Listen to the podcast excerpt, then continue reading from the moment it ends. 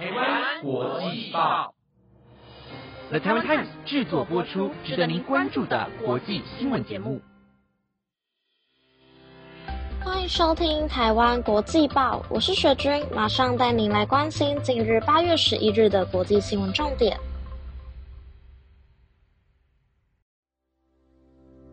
Hello，大家好。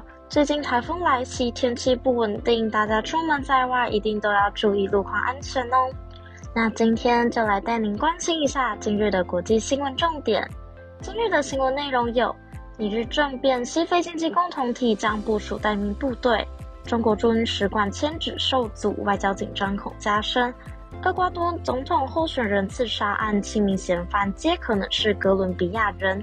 拜登限制对中国敏感科技投资后，美国国防部成立 AI 工作组，趁中国定时炸弹。拜登说：“坏家伙遇麻烦就会做坏事。”那如果你有兴趣听以上的新闻，那就接着继续听下去吧。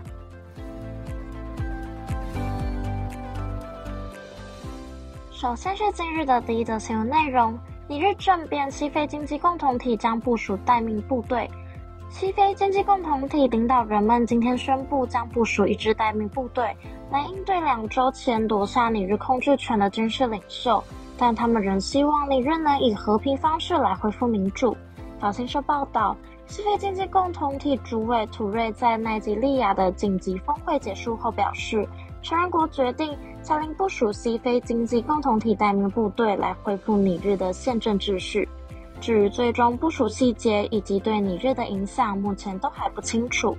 奈及利亚总统提努布在这场闭门峰会前坚称：“我们仍优先考虑以外交协商和对话来结束尼日危机。”提努布会后表示，目前尚有一线希望找到和平解放、一个恢复民主与稳定的路线图，但没有选项已被排除考虑，包括使用武力作为最终手段。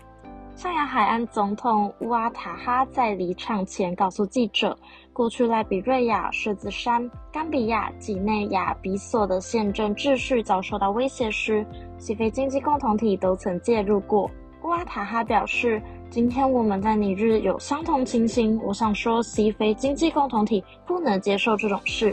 他希望能立即执行部署部队的决定。”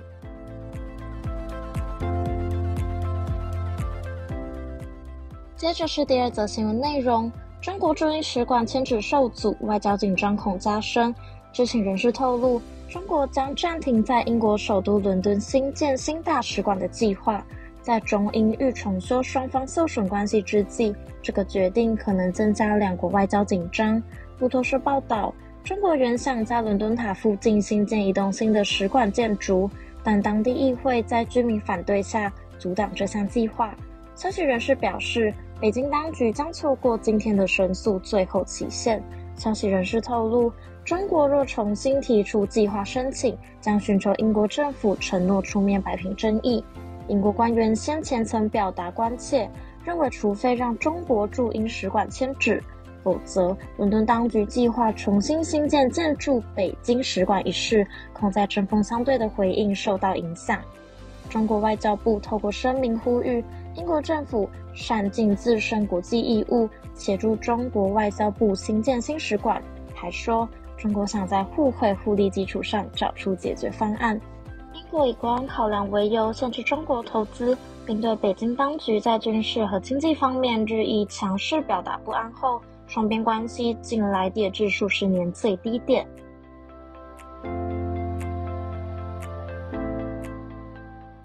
第三则新闻内容为。厄瓜多总统候选人刺杀案七名嫌犯皆哥伦比亚人。厄瓜多警方今天证实，因参与刺杀厄瓜多总统候选人维拉维森修而被拘留的六名外国人与一名在枪战中身亡的嫌犯都是哥伦比亚人。路透社报道，维拉维森修是一位直言批评腐败与组织犯罪的政治人物。他在基督北部一所教育机构。参加完晚间竞选活动离开时遭到刺杀。第七名嫌疑人昨天在与警方的枪战中受伤身亡，他也是哥伦比亚人。哥伦比亚人参与的谋杀案令人想起二零二一年海地已故总统摩伊士在家中被包括二十六名哥伦比亚人和两名海地裔美国人在内的团体所暗杀。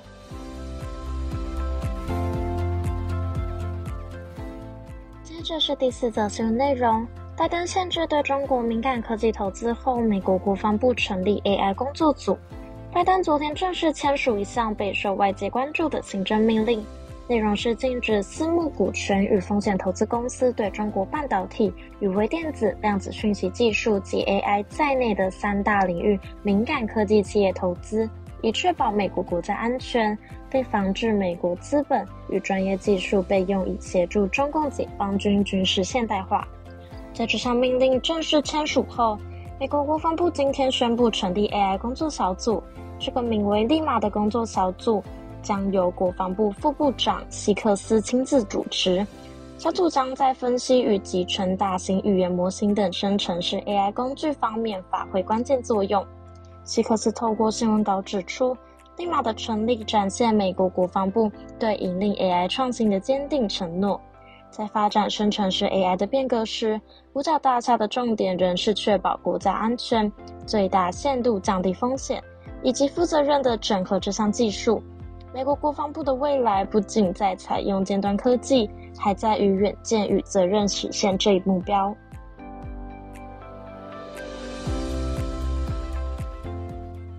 最后一则新闻内容为：称中国定时炸弹，拜登说坏家伙遇到麻烦就会做坏事。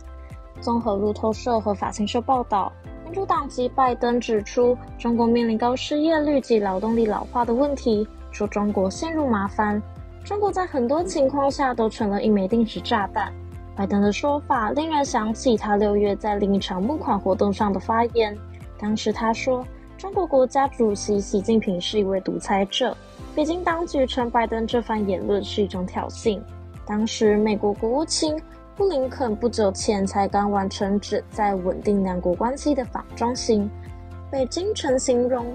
中美关系正处于两国建交以来的历史最低点，中国企业的消费产业陷入通货紧缩，出厂价格持续跌势。中国可能正在进入一段经济成长大幅放缓时期，消费者物价和薪资停滞不前，与世界其他地方的通货膨胀情况形成强烈对比。世界最大经济体美国一直在对抗高通膨，劳动市场维持强劲。拜登今天说。中国陷入困境，但他说他无意伤害中国，想要与中国维持理性的关系。